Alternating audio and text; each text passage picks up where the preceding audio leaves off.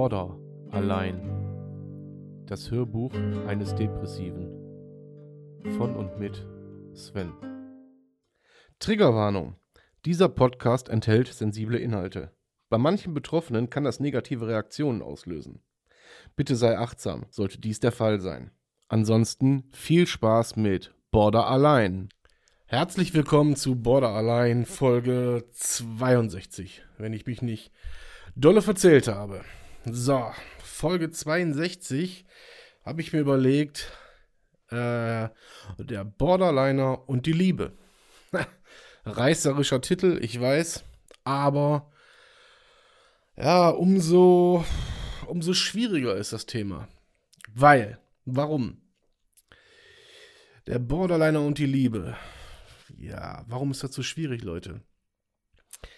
Jetzt muss ich natürlich auch so ein bisschen, äh, ja, nicht aufpassen, was ich sage. Nein, muss ich nie. Muss ich einfach nie.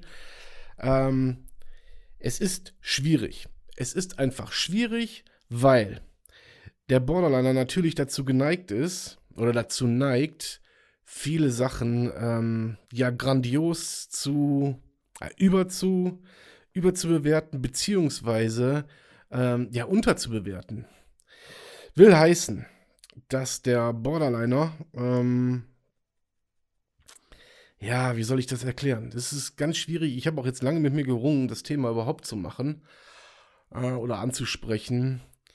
Ähm, der Borderliner ist natürlich dazu geneigt, äh, wenn er, wenn er denn seinen Partner hat, dann lässt er ihn nicht mehr los. So. Manchmal ist es auch so, dass äh, das zu viel wird für den Partner. Dieses, dieses, ich will dich nicht verlieren, ich äh, klammer mich an dich, ähm, ich lass dich nicht los ähm, und die Frage, bist du mir treu und bleibst du mir treu, liebst du mich wirklich, einfach diese Verlustängste, ja, um das einfach mal in einen Oberbegriff zu packen, Verlustängste. Und die sind beim Borderliner extrem ausgeprägt.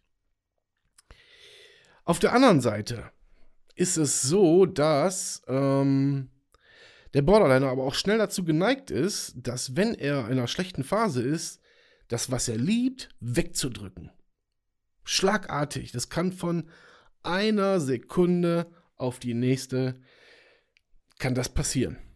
Dass äh, aus großer Liebe gefühlt in der Sekunde dann ja, ja keine Abneigung oder Hass, das ist das falsche Wort, aber dieses ich will dich nicht ich will dich nicht, ich kann nicht mit dir, ich möchte ohne dich, ähm, ich möchte vielleicht mit einem anderen Partner lieber oder, oder weiß der Henker. Jedenfalls neigt er dazu zu sagen, ähm, ich drück dich von mir weg. So. Ist diese schlechte Phase dann ausgestanden? Sei es nach einer Stunde, sei es nach einem Tag, sei es wann auch immer. Dann kommt die Ernüchterung und dann kommt dieses, oh Gott, oh Gott, was habe ich gemacht? Was habe ich gemacht? Komm zurück. Komm auf jeden Fall wieder zurück. Ich hol dich zurück. Es tut mir leid. Dies, das, jenes. Anders als beim Narzissten ist es so, dass der Borderliner das nicht aus einem Machtspiel heraus macht, sondern äh, aus einer, ja, aus einer Ohnmacht heraus, sage ich mal, aus einem, aus einem hochsensiblen Gefühl. Jetzt müsst ihr euch dieses Wort hochsensibel, das ist immer, das ist ein gern genommener Begriff, ähm, hochsensibel, ihr kennt es ja alle, wenn man auf irgendetwas sensibel reagiert. Ja. So, das kennt ihr zum Beispiel, die, die, äh, die, die, ihr, die die Krankheit nicht habt, in Form von, ähm, ja, man reagiert sensibel auf gewisse Dinge. Man hat eine Feinfühligkeit, man hat äh, eine Empathie. So, jetzt nimmt das bei dem Borderliner mal, ich habe keine Ahnung, nimmt es mal 1000. Nimmt dieses Gefühl und steigert das ins Unermessliche.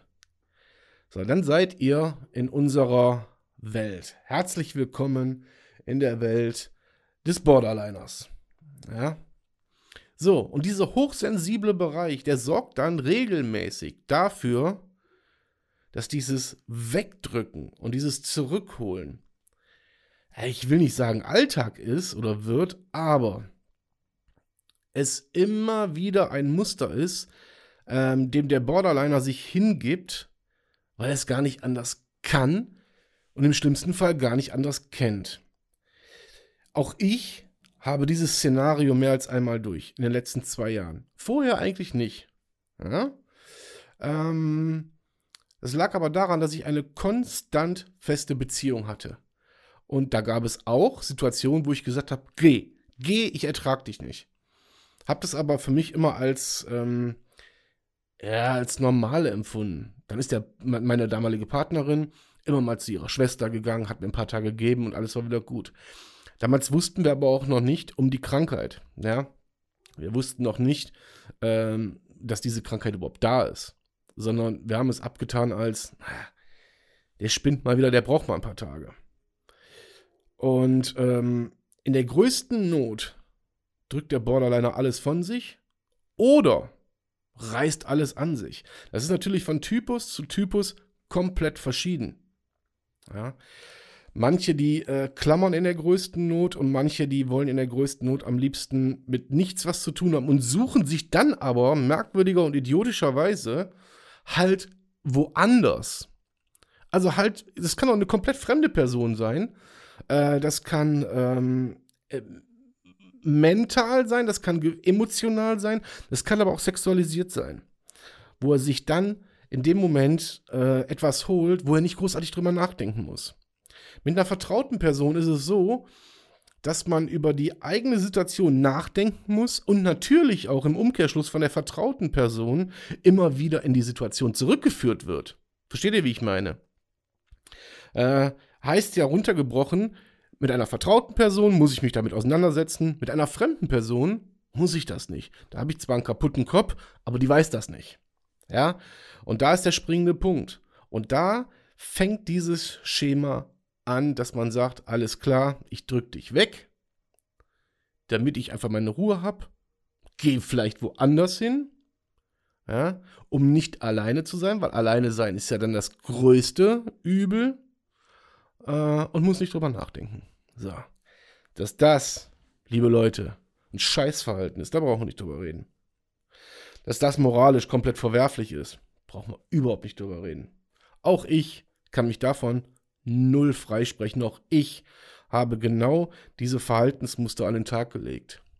Jetzt ist das besser geworden, aber mit besser meine ich nicht, dass es weg ist, sondern es platzt immer noch aus mir raus. So von wegen, dann geh doch. Dann geh und dann komm nie wieder und keine Ahnung und du verstehst mich nicht.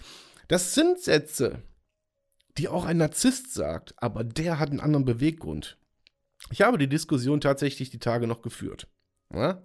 So, und ähm, es sind andere, andere, die andere Beweggründe einfach dahinter. Eine andere Intention steckt dahinter als beim Narzissten. Der Narzisst macht das, um jemanden abhängig zu machen.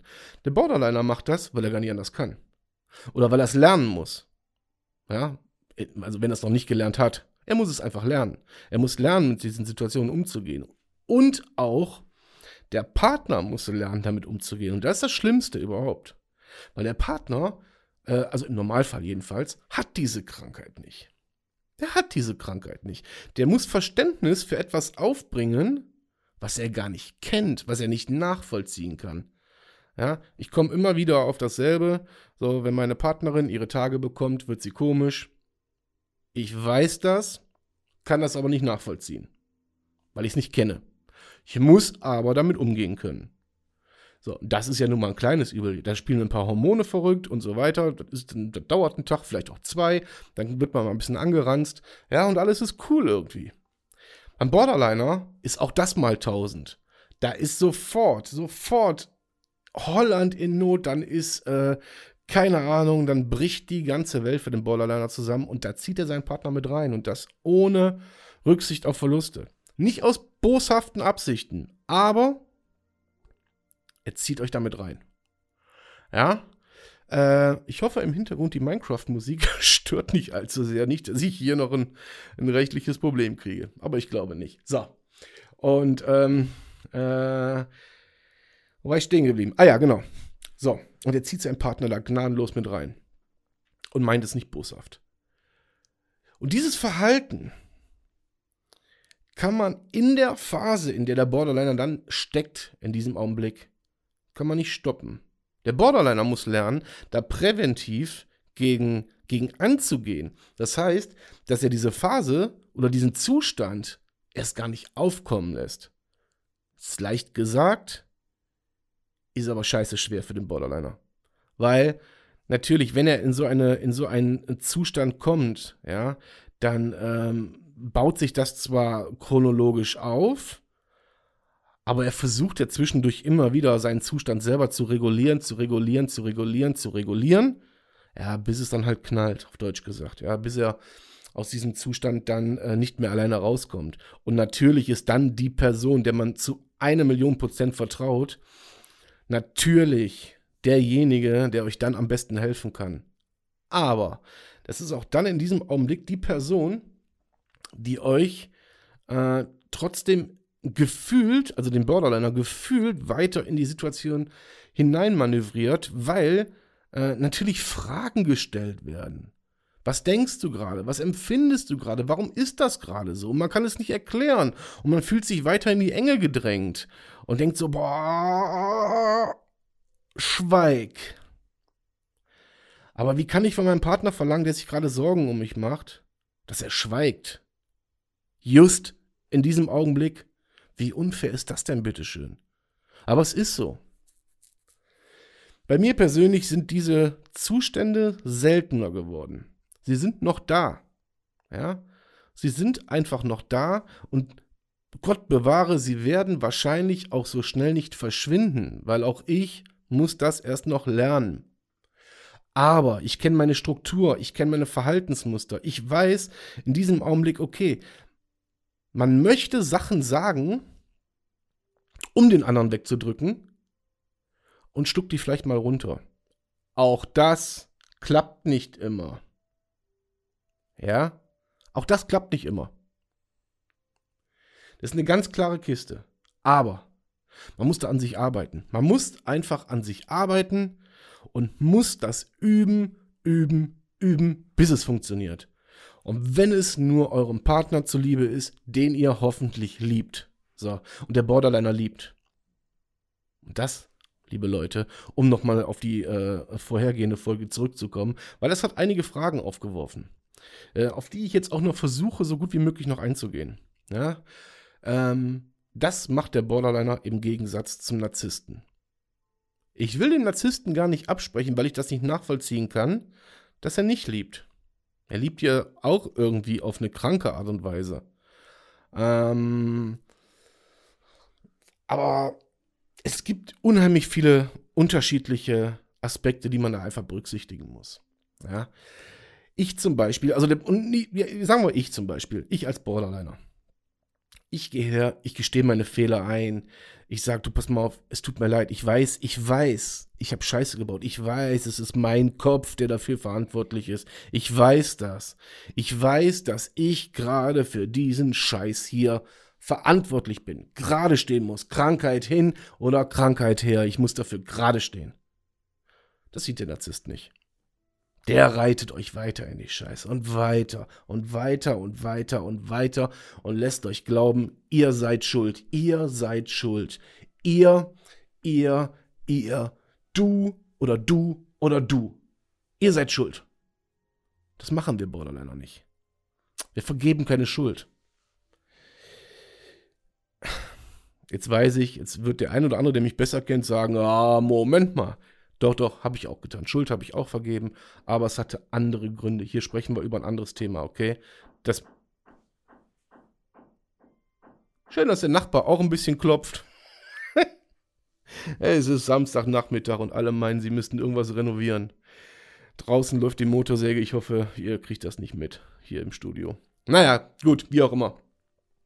So, und das ist ein elementarer Unterschied zum, zum Narzissten, ja.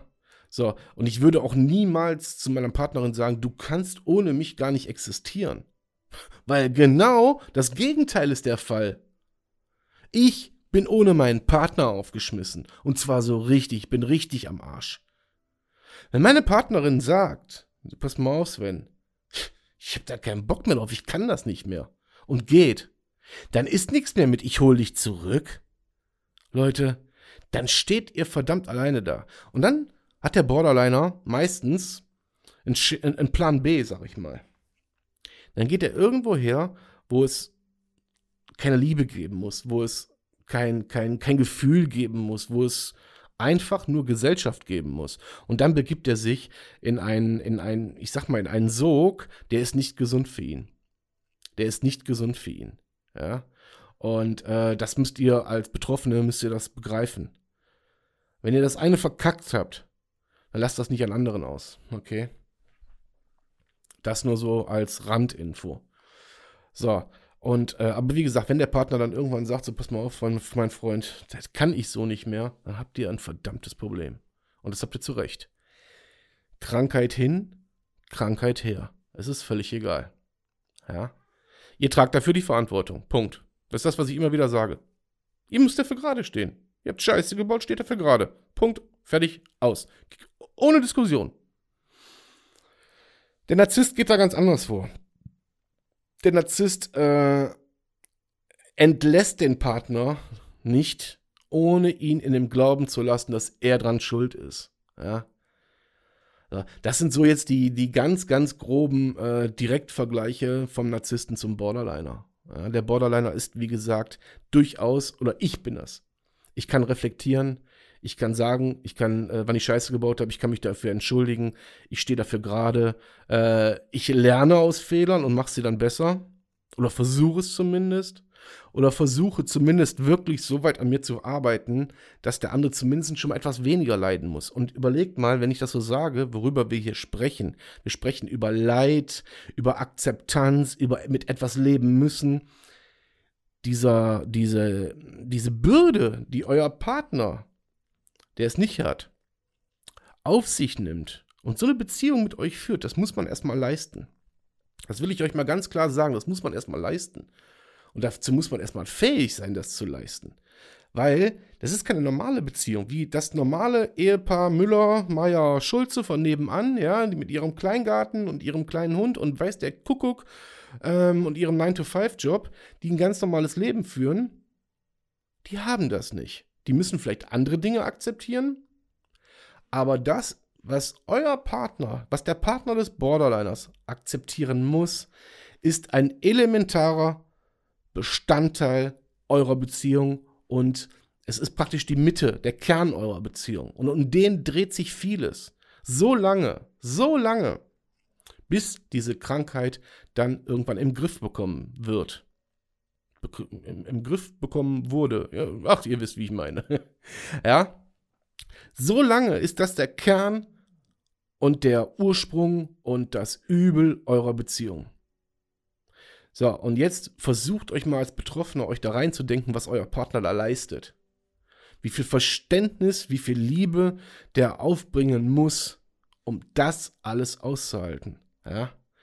Und dann sollte sich vielleicht jeder Borderliner auch mal überlegen, sofern er es irgendwie drauf hat, ja, sich darüber einen Kopf zu machen, ähm, wie er dann manchmal mit seinem Partner umgeht und ob das nicht trotz Krankheit irgendwie zu handeln ist. Ja. So. Das ist äh, das große, und das, und hier haben wir wir haben nur einen Bruchteil von dem, mit dieser Folge decken wir nur einen Bruchteil von dem ab, was das Wort Borderline und Liebe und Partnerschaft überhaupt alles beinhaltet. Ja, alleine nur, wenn ich von meinem Status quo ausgehe, ja, von meinem, von meinem Erlebten, immer noch, äh, was immer noch das, was ich jeden Tag erlebe, äh, wenn wir nur davon ausgehen, alleine davon mache ich euch, ich glaube, 20 Folgen voll. Hm, vielleicht nur 10. Aber ihr wisst, wie ich meine. Das ist, äh, da kratzen wir jetzt gerade an der Spitze des Eisberges und unterm Meer ist viel Eisberg vorhanden. Ja. Und da fahren drei Titanics gegen, glaubt mal. Ähm, ich hoffe, dass ich mit der Folge ähm, so ein bisschen mehr dazu beigetragen habe, dass äh, vor allen Dingen mancher Borderliner vielleicht mal drüber nachdenkt, was er da alles äh, für Kerben in die Herzen der, der Partner reißt ähm, es vielleicht beim nächsten Mal versucht, wirklich, und wenn es nur ein Versuch ist, alleine der Versuch wird ja von eurem Partner höchstwahrscheinlich auch schon dankend angenommen. Versteht ihr, wie ich meine? Das heißt ja nicht sofort, dass ihr zum, vom Saulus zum Paulus werden müsst. Aber es wird vielleicht schon dankend angenommen, okay? Und dann könnt ihr eure Welt vielleicht für diesen Moment ein bisschen erträglicher machen. In diesem Sinne, vielen Dank fürs Zuhören und bis zur nächsten Folge. Euer Sven.